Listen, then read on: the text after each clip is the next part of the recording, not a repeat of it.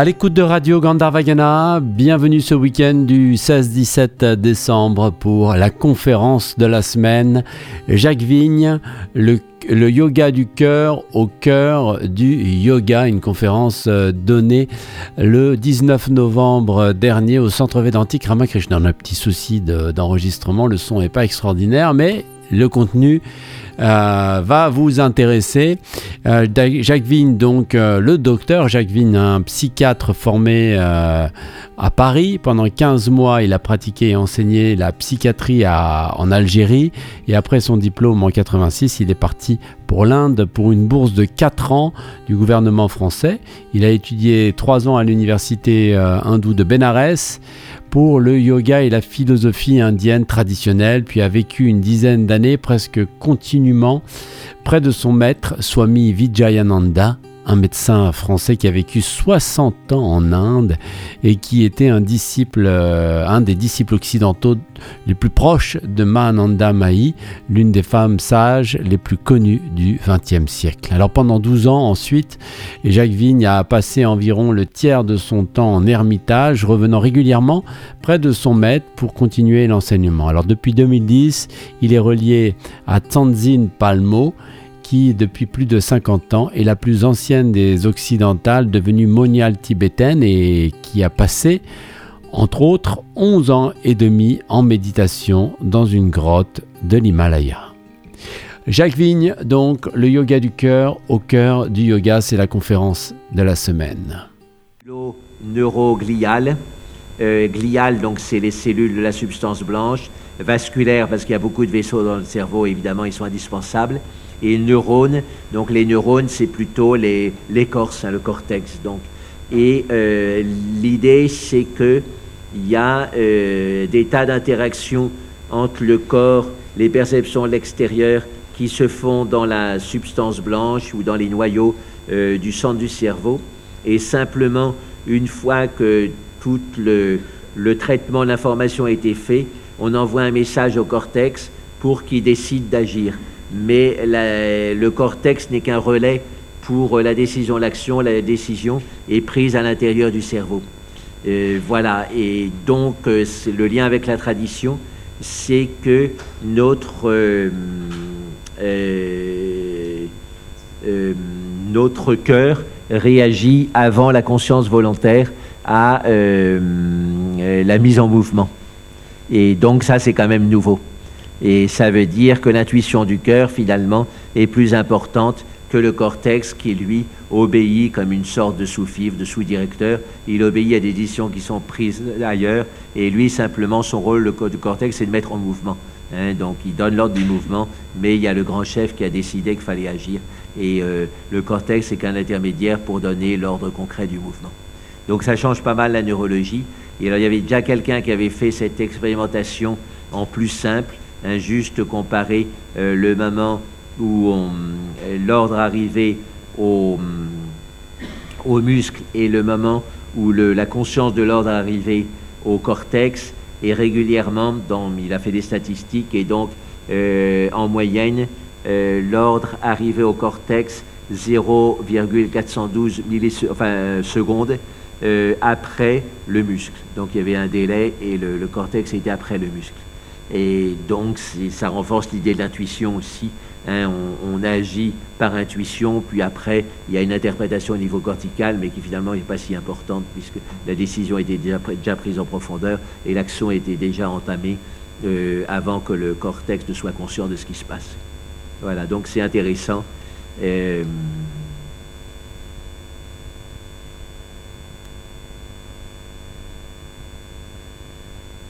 Voilà, et quand on remonte loin dans la vie des animaux, il y a des animaux très primitifs qui ont un cœur mais qui n'ont pratiquement pas de cerveau.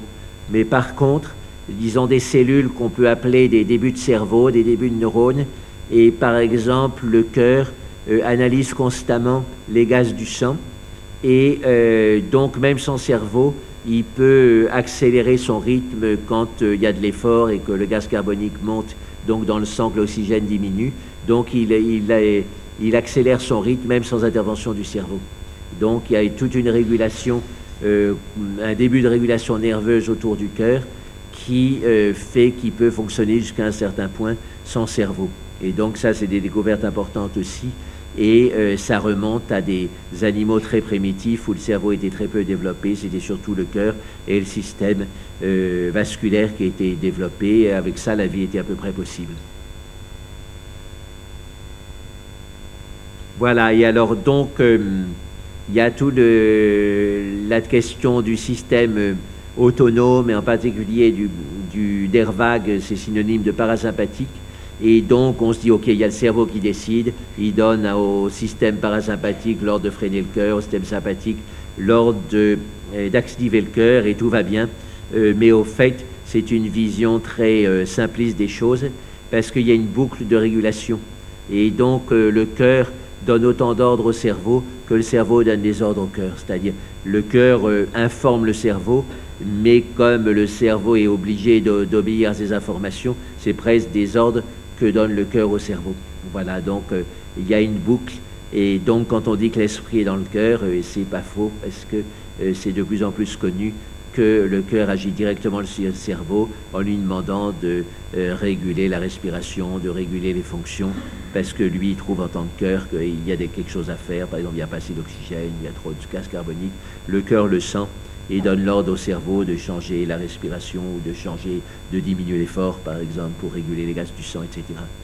Donc, euh, cette idée de l'esprit dans le cœur a une euh, base euh, certaine.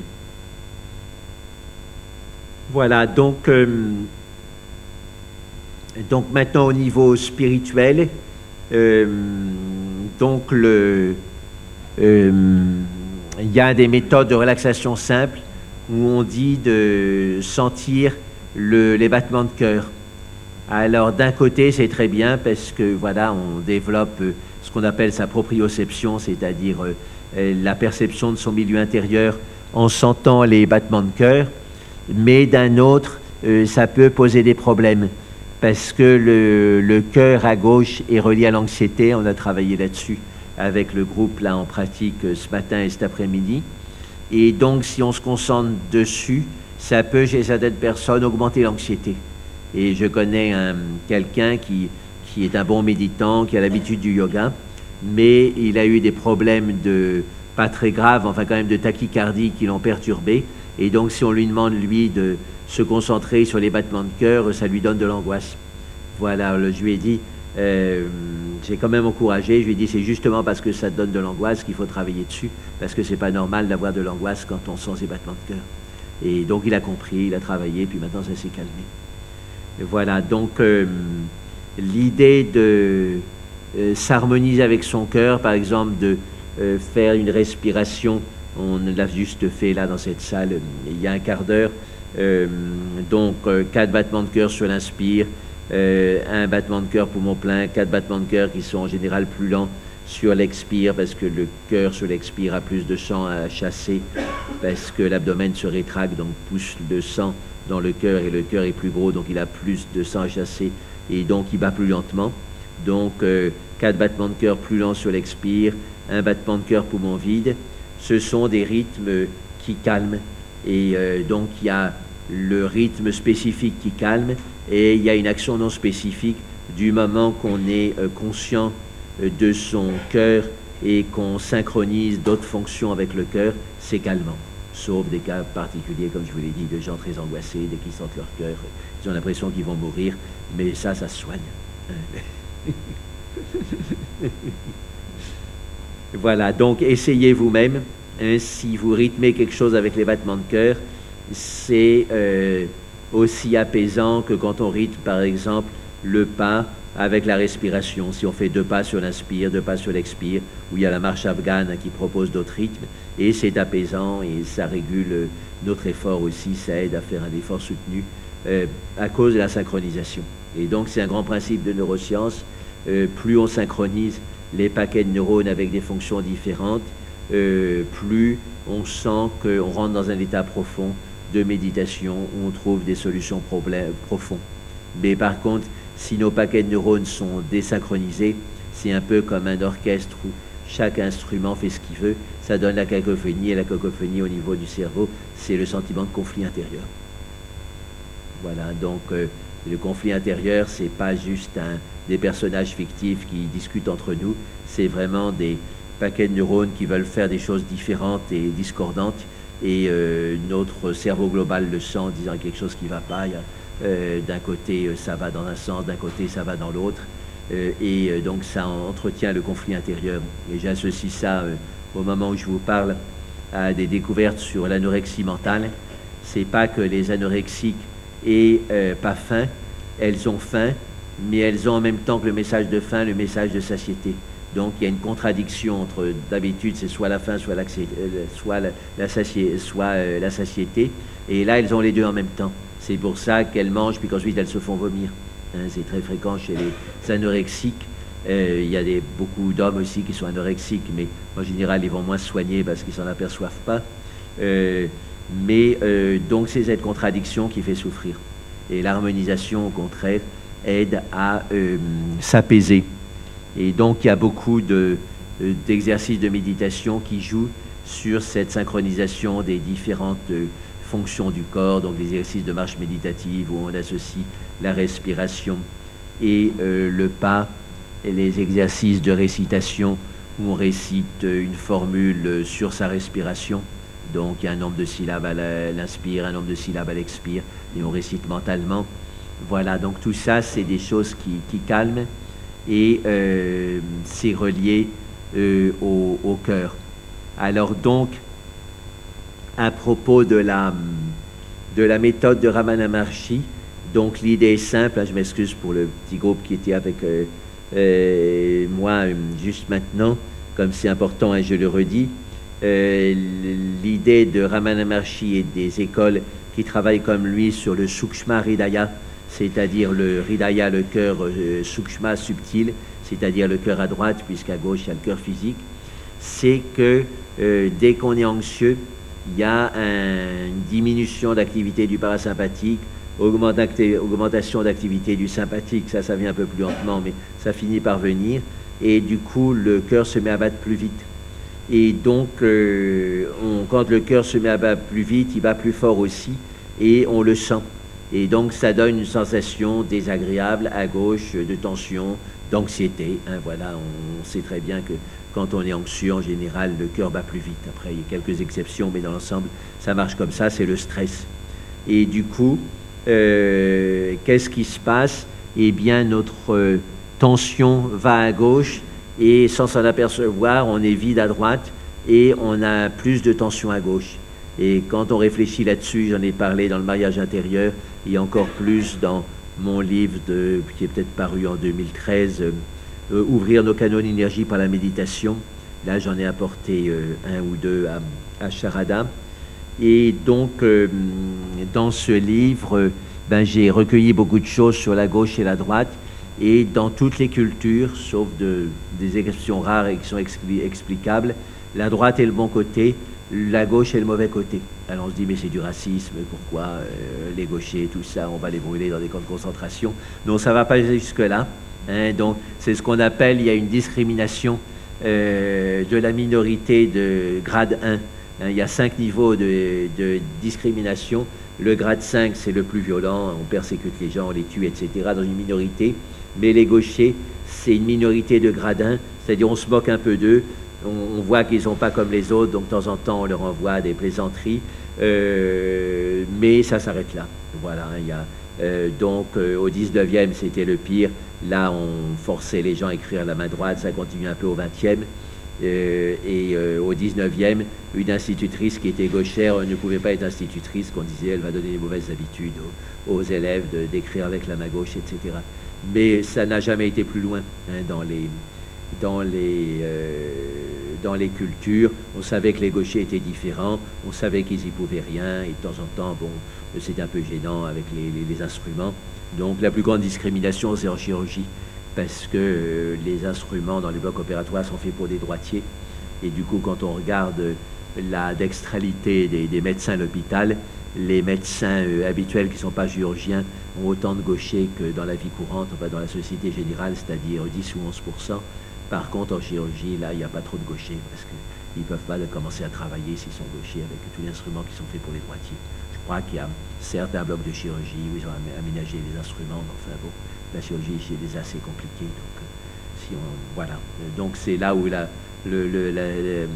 discrimination est la plus forte avec les chirurgiens.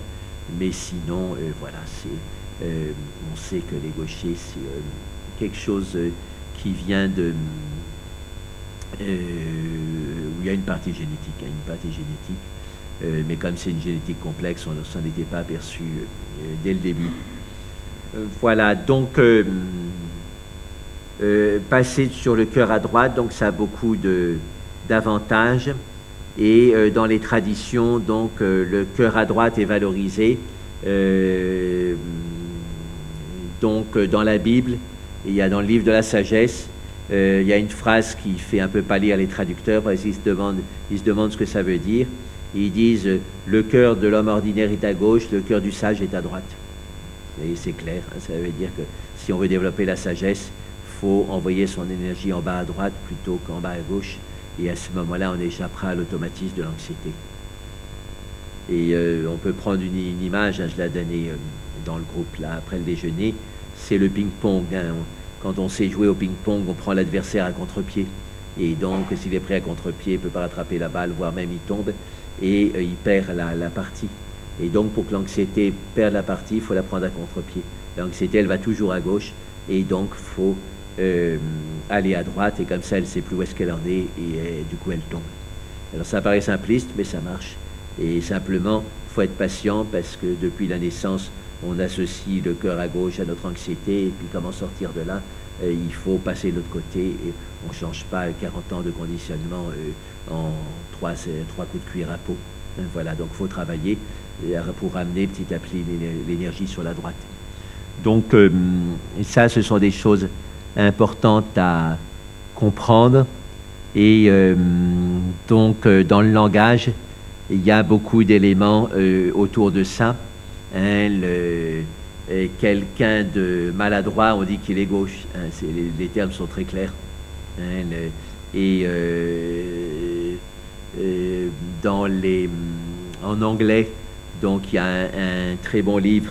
Euh, si vous êtes dans l'ostéopathie ou dans ces choses-là, vous pourriez le lire parce que on se pose la question de l'équilibre de la gauche et la droite hein, quand on soigne les gens qui sont de travers, etc.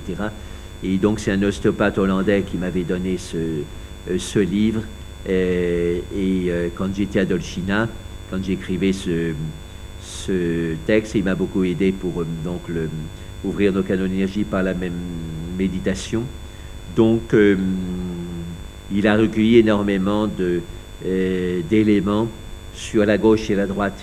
Par exemple, on se dit, OK, on n'a pas de film, donc on ne peut pas savoir si nos ancêtres étaient droitiers ou gauchers. Et donc, il a été regardé les vases grecs, qui sont des vases ou crétois, qui remontent au 7e, 8e siècle avant Jésus-Christ, et il a trouvé qu'il y avait des représentations donc de, euh, de gens en train de tendre leur arc et, il avait les mêmes proportions qu'actuellement, c'est-à-dire sur 10% des vases, il y a des, ils tendent leur arc avec la main gauche et sur les autres, ils tendent leur arc avec la main droite. Donc ça voulait dire qu'ils avaient la même proportion de gauchers à l'époque que maintenant. Et même, il est remonté plus, plus loin. On a sur les coquillages euh, des traces, des coquillages très anciens qui viennent de euh, peut-être l'époque secondaire ou tertiaire, comme c'est fossilisé, c'est resté tel quel. Et on a des traces, des rayures, et les paléontologues, ils disent, ben, c'est le crabe qui est venu pour manger le coquillage, et donc il a euh, gratté la, coquille pour tuer le coquillage. Et donc c'est resté fixé comme ça depuis des millions d'années, voire des dizaines de millions d'années. Et en regardant la manière dont les traces sont, on en a déduit que les crabes étaient droitiers. Et donc moi, ça a changé ma vie. J'en suis resté sur mon lit pendant des minutes.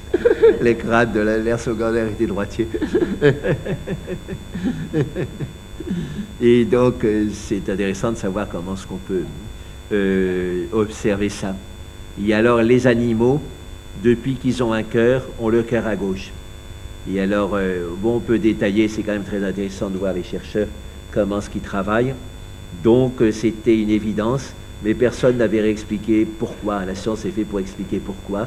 Et euh, jusqu'à récemment, euh, même les grands professeurs de médecine, les grands chercheurs, le CNRS, personne ne savait pourquoi. Alors ils ont fait des congrès, ils sont remontés de proche en proche. Et donc vous allez voir que c'est euh, vraiment intéressant parce que c'est comme les inspecteurs de police hein, qui veulent retrouver la cause première du crime et donc ils, ils utilisent tous les indices. Et donc ce qui a vendu la mèche, si je puis dire, c'est un syndrome très particulier il y avait des patients qui avaient le cœur à droite euh, et euh, en même temps ils avaient la bronchite et la sinusite chronique. Donc on se dit quel est le rapport? Et parce que statistiquement il y avait un rapport, les gens qui ont le cœur à droite n'ont pas toujours la bronchite et la sinusite chronique, mais quand même souvent. Et donc c'est devenu un syndrome. Et comment est-ce qu'on explique ce syndrome? Eh ben, C'est que chez euh, ces, ces, patients, c'est pas n'importe quel sinusite ou bronchite chronique qu'ils ont, c'est une sinusite et bronchite par paralysie des cils, euh, des sinus et des poumons. Vous savez que la plupart des cellules, elles ont des cils, et dans les poumons et les sinus, ces cils permettent d'évacuer les allergènes, les antigènes, les bactéries, et ça fait un tapis roulant qui va vers la sortie, qui comme ça nettoie le sinus et le poumon.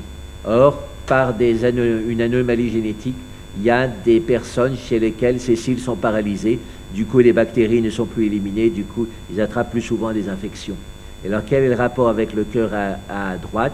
C'est là qu'on y arrive, donc, vers euh, le premier mois de la vie. Il y a ce qu'on appelle le trait neural, c'est-à-dire le début de la, euh, de la colonne vertébrale, et à partir de ce moment-là, la sphère qui était l'œuf développé du premier mois, ce qu'on appelle la morula, se met à se développer comme un haricot avec une gauche et une droite. Et donc, à droite, il y a euh, des cellules qui ont des cils, hein, toujours les, ces cils-là.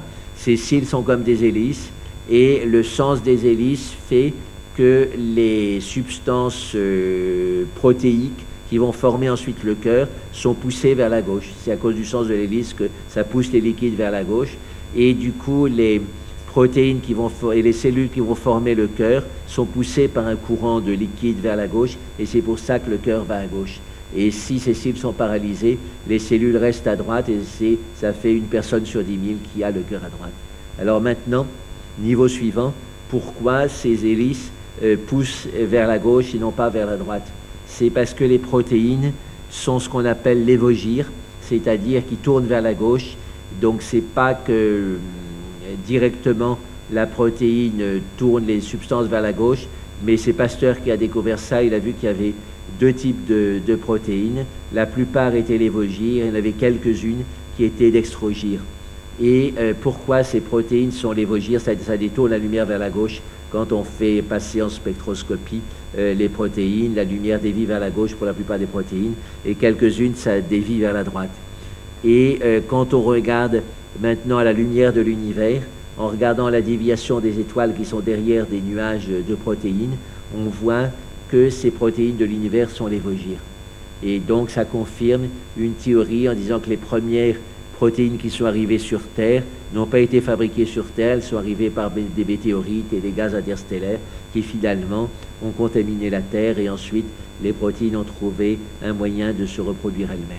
Et les quelques protéines dextrogires qu'on trouve dans le corps humain, elles ont été transformées par des enzymes spéciales qui peuvent faire passer les lévogires en,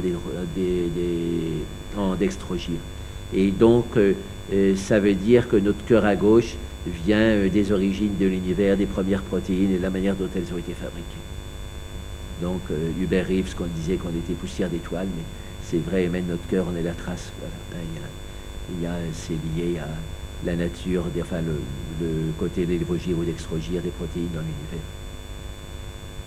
Voilà, et alors ce qu'il y a de rassurant en tant que méditant, c'est que ce cœur à gauche qui vient donc des origines de l'univers, c'est-à-dire 10 euh, ou 15 milliards d'années, euh, on peut compenser son défait, qui est quand même un effet déséquilibrant, parce que voilà, on a tout le temps des choses qui euh, nous titillent à gauche et on sent rien à droite.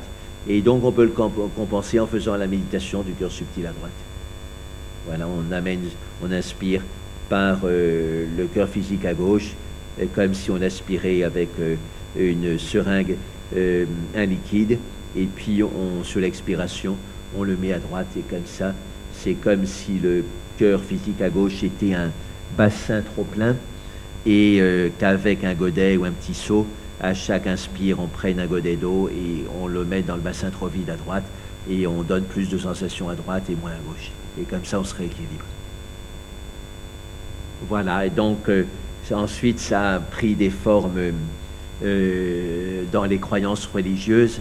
Elle, dans la Bible, on dit souvent, là, pour quelqu'un qui est inspiré par Dieu, il dit La droite du Seigneur est sur moi ou d'un prophète, on dit la droite du Seigneur est sur lui. Donc euh, l'action divine, c'est une action d'apaisement et donc euh, c'est vécu euh, par la droite. voilà, et dans le credo chrétien, on dit qui sedes ad dexteram patris, toi qui sièges à la droite du Père. Donc si on voit dans le corps, hein, on pourrait dire que le Père c'est l'axe central et le Fils qui siège à la droite du Père, ben, c'est le cœur subtil à droite. Donc ça correspond. Et il y a ce Christ de Monsviller, comme je vous disais, euh, qui avait un cylindre dans son thorax à droite. Et euh, c'est là qu'il mettait les hosties. Donc pour eux, le divin était aussi euh, dans le cœur subtil à droite. Voilà, donc ça fait beaucoup d'arguments qui vont dans ce sens-là et qui amènent à, hum, travailler dans ce sens-là. Et j'avais été un satsang de Gadeshan. C'était le petit-neveu de Ramana Maharshi. Il avait 80 ans à l'époque et il n'était pas swami, hein, il s'était marié, euh, mais il donnait quand même des satsangs euh, avec l'âge aussi. Il avait connu, euh, à l'époque c'était 2007, il avait connu Ramana Maharshi. Ramana Maharshi avait 11 ans quand il était, mm, enfin lui avait 11 ans quand Ramana Maharshi était mort. Et donc il a toujours étudié Ramana et euh, il expliquait très clairement qu'il fallait passer donc du cœur physique à gauche au cœur subtil à droite. Et euh, il interprétait comme ça euh, ce qui est très courant dans la bhakti hindoue, et on dit qu'on est dans l'océan du samsara, hein, le bhava sagar, sagar l'océan, bhava du devenir, et il n'y a rien de stable, mais si on a la barque du mantra, on peut rejoindre le havre de paix, le port tranquille.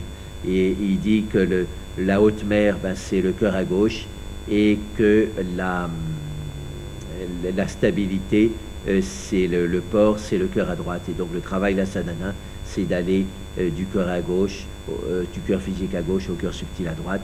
Et le mantra, par exemple, qu'on compare souvent à une embarcation, peut nous aider à passer de gauche à droite, ou simplement la respiration on, aspire l'énergie à gauche qui est plutôt anxiété et on la met à droite et c'est plutôt sérénité.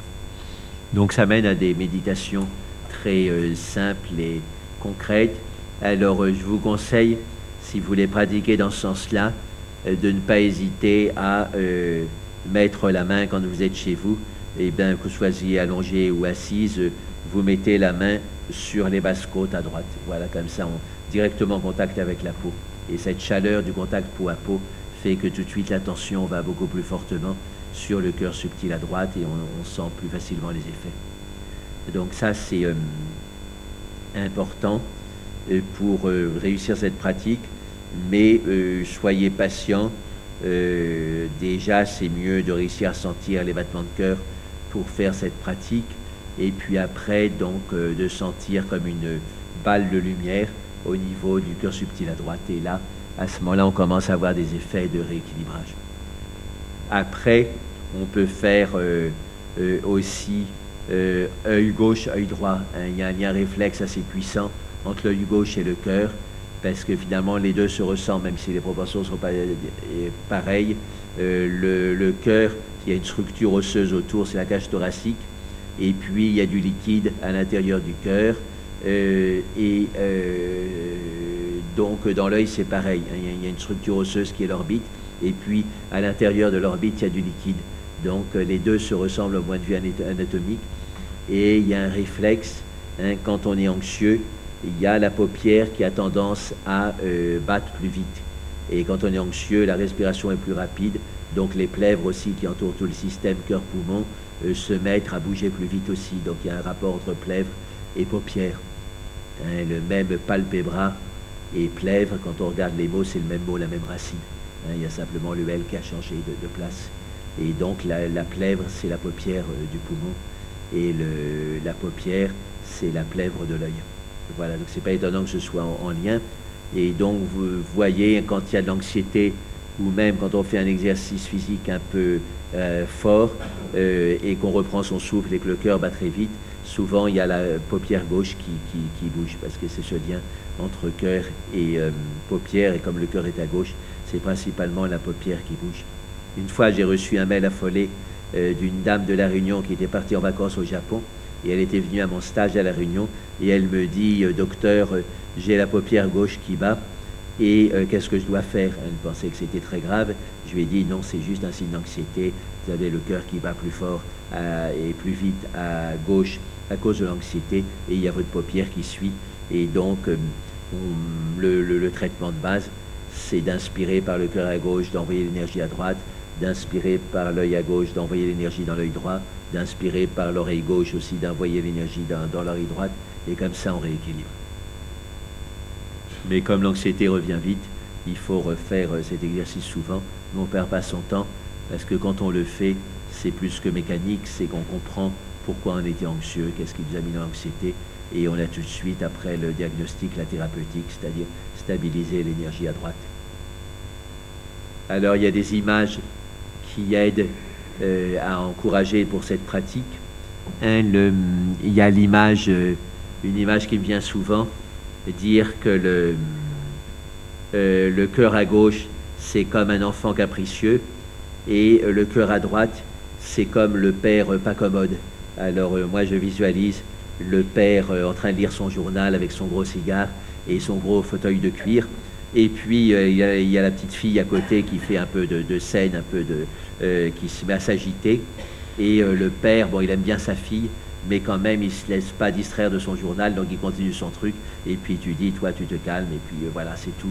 Et euh, donc, on doit développer cette attitude. On va dans son cœur euh, subtil à droite, et on y reste sans se laisser impressionner par le petit cinéma du cœur à gauche qui est toujours pareil, il s'agite, il s'agite pour attirer l'attention. Hein, donc on se fait plus avoir, on s'est fait avoir des millions de fois. Maintenant on dit ça suffit. Et on s'absorbe dans le cœur subtil à droite. Donc c'est qu'une image, mais elle est assez jolie. Et puis sinon, ben, le, les, je vous ai donné l'image de la traversée de la mer. Hein. À gauche, a la haute mer. À droite, c'est la mer d'huile. Donc on va de gauche à droite pour euh, se calmer. Et puis sinon, donc Ramana Maharshi, il, euh, une fois, il était sur le rocher de la Tortue qui est juste au-dessus de l'ashram euh, quand on commence à monter dans la montagne d'Arunachala. Et là, il s'est allongé sur le ventre et puis pendant 20 minutes, il donnait plus de signes de vie.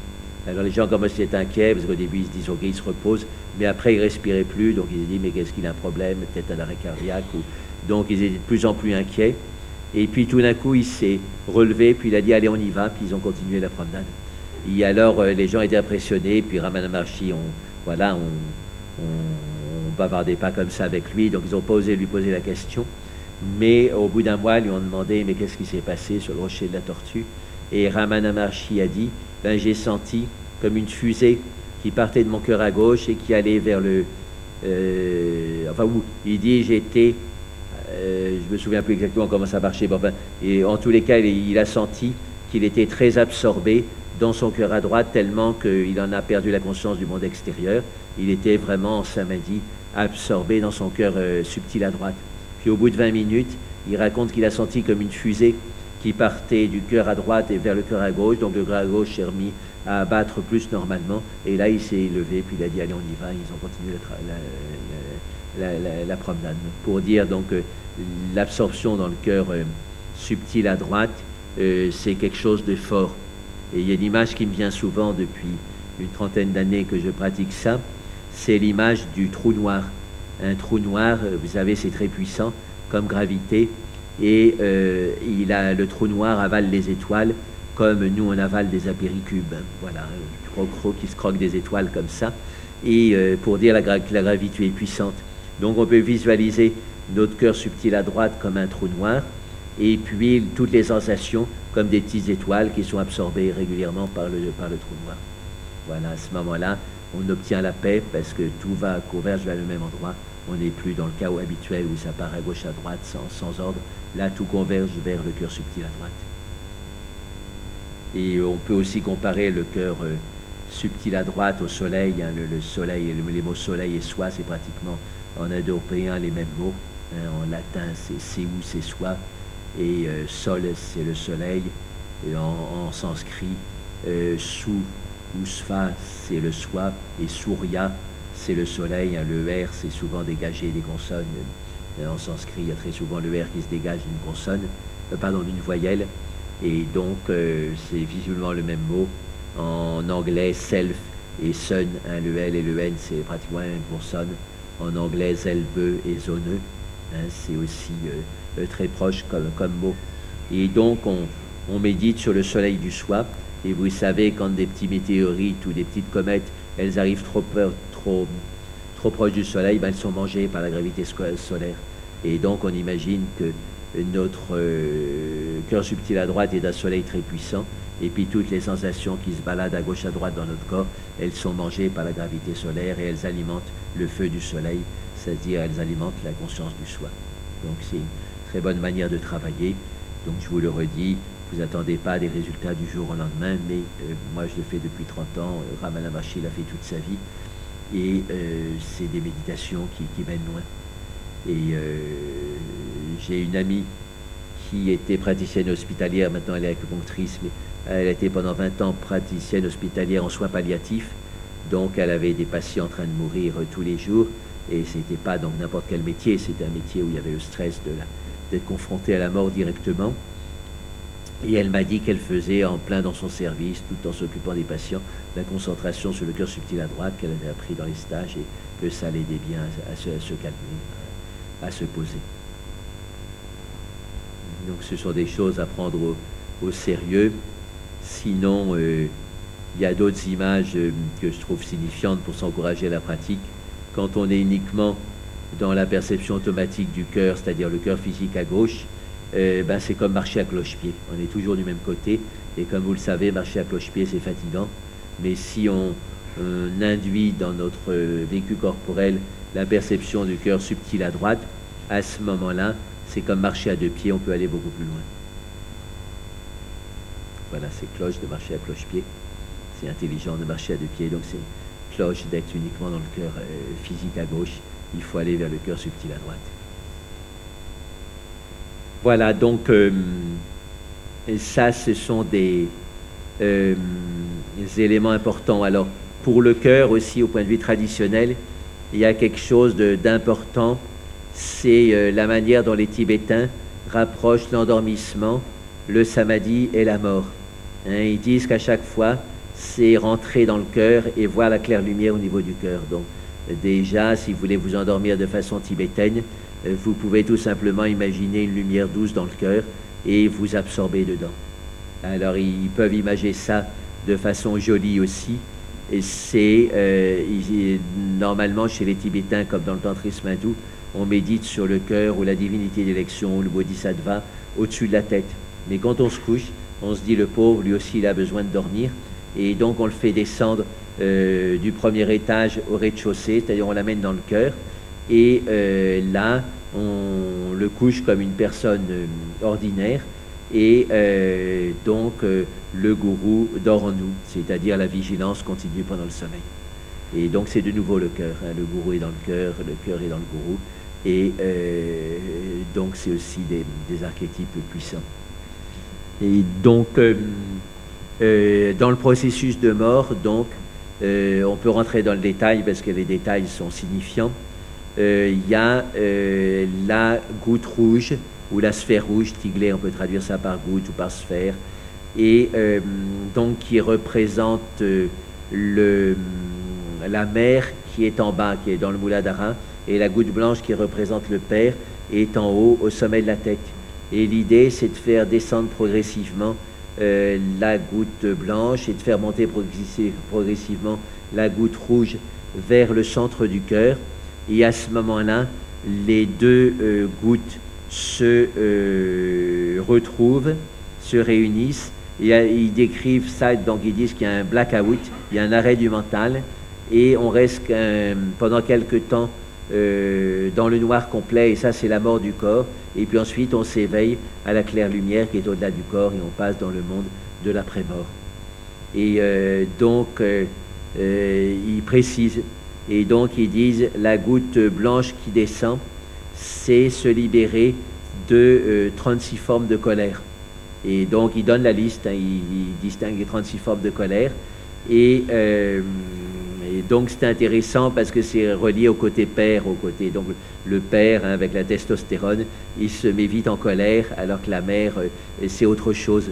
Et donc euh, c'est déjà pas facile de se débarrasser de 36 formes de colère, mais ils disent que quand on remonte la, euh, la sphère rouge du Muladhara, là on se débarrasse de 40 formes d'attachement. Et donc ça veut dire que c'est plus difficile de se débarrasser de l'attachement que de la colère.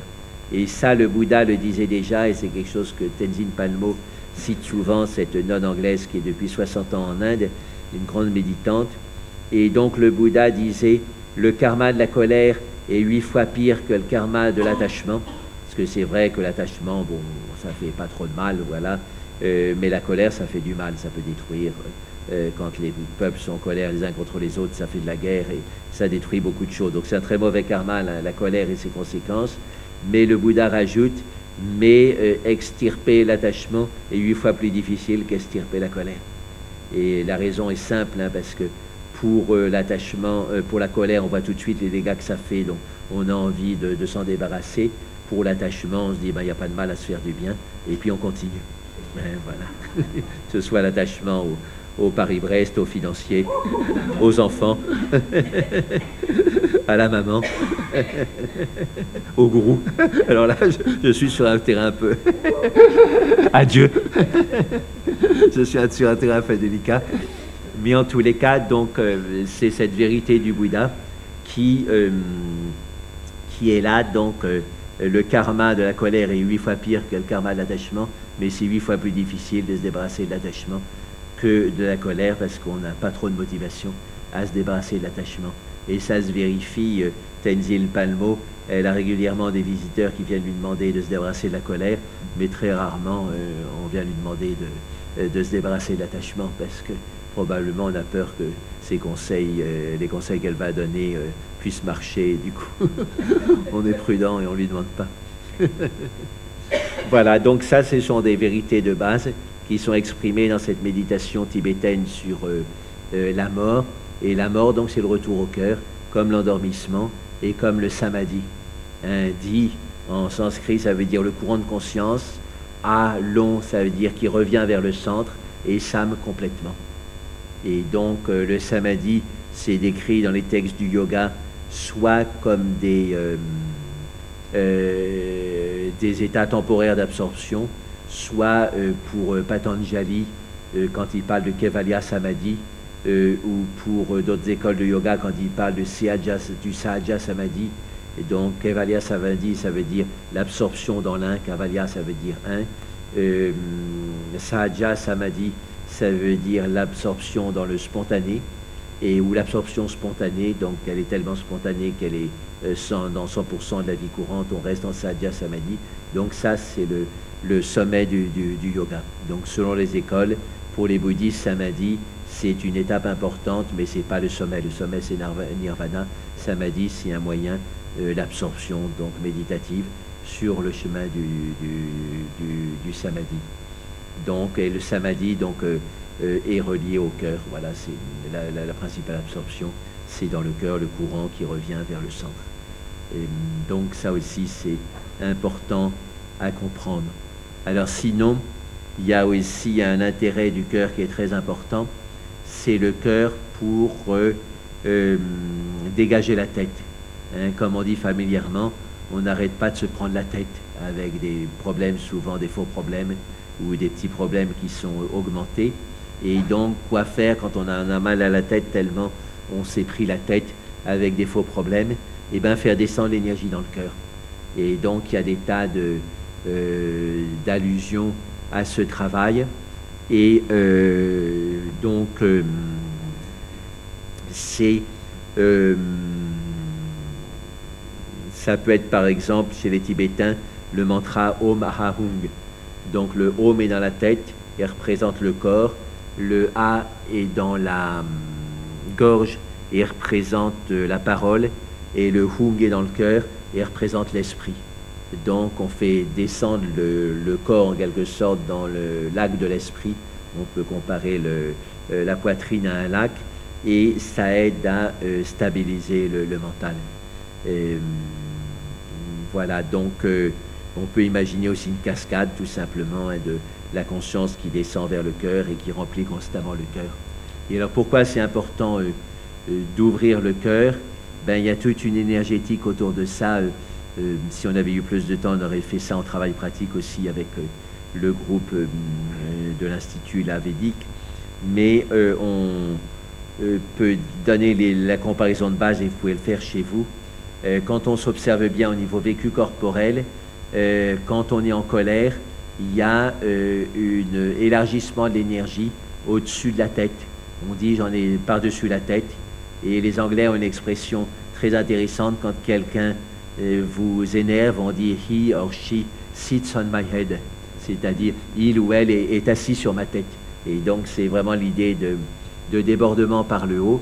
Et les gens qui sont très colériques, on dit ils sont soupe Et qu'est-ce que c'est que la soupe ben, Quand ça déborde, ça passe vers le haut, puis ça se répand partout. Et euh, pareil pour en bas. Et euh, donc, on a envie de se débarrasser par le bas de ce qui nous euh, pose problème. Et donc, ces expressions familières, mais que tout le monde connaît, il me fait chier. Et alors, j'ai dit ça en anglais, et il a dit, mais nous, on a la même expression. Quand quelqu'un vous fait chier, eux, ils disent, he pisses me off. C'est-à-dire, il me fait pisser, et puis ça part. Voilà. Et donc, l'idée est la même. Hein. On a quelque chose de trop à l'intérieur, et on veut que ça sorte soit par le haut, soit par le bas. Donc on peut dire que l'objet qu'on pourrait associer à la colère, c'est le sablier. Hein, le sablier, c'est large en haut, c'est large en bas, mais il n'y a rien au milieu, c'est juste la gorge du sablier. Et à l'inverse, quand on ouvre le cœur, quand on est dans la paix, c'est le fuseau. Le fuseau, c'est serré en haut, serré en bas, mais c'est ouvert au milieu. Et donc c'est soit l'un, soit l'autre. Et donc euh, c'est important de faire ces méditations, transformer le sablier en fuseau. Voilà, le schéma est simple, vous le retiendrez. Et euh, parce que quand on a toute l'énergie au-dessus de la tête et en dessous des, fesses, pour dire les choses directement, eh ben on n'a plus d'énergie pour le cœur. Mais si par contre on rassemble toute l'énergie dans le cœur, on n'en a plus pour la colère. Voilà, donc c'est soit l'un, soit l'autre. Et là, il y a un travail euh, très simple à faire, passer du sablier au fuseau. Mais on peut le faire, euh, bon, on peut le faire à travers d'autres images aussi. mais cette image est simple et si on la reprend régulièrement, on aura les résultats.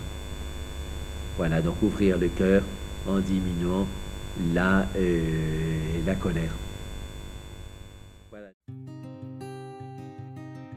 Jacques Vigne, le yoga du cœur au cœur du yoga, c'est notre conférence euh, cette semaine sur euh, Radio Gandharvagana, une conférence si vous m'écoutez samedi soir que vous pourrez réécouter demain dimanche à 14h30. On se retrouvera à 5h30, 10h et 19h demain pour RGG euh, Yoga, nos pratiques euh, quotidiennes, méditation guidée, répétition de, de mantras euh, les lectures aussi de Swami Vivekananda, le kirtan du jour, etc. Et à chaque heure pour euh, les podcasts de la semaine. Et demain à 21h30, euh, dimanche donc 21h30, rendez-vous pour écouter Swami Atmarupananda, sagesse védantique au quotidien sur la beauté. Je vous souhaite ce qu'il y a de mieux pour votre croissance spirituelle à l'écoute de radio Gandharvagana. Bon week-end.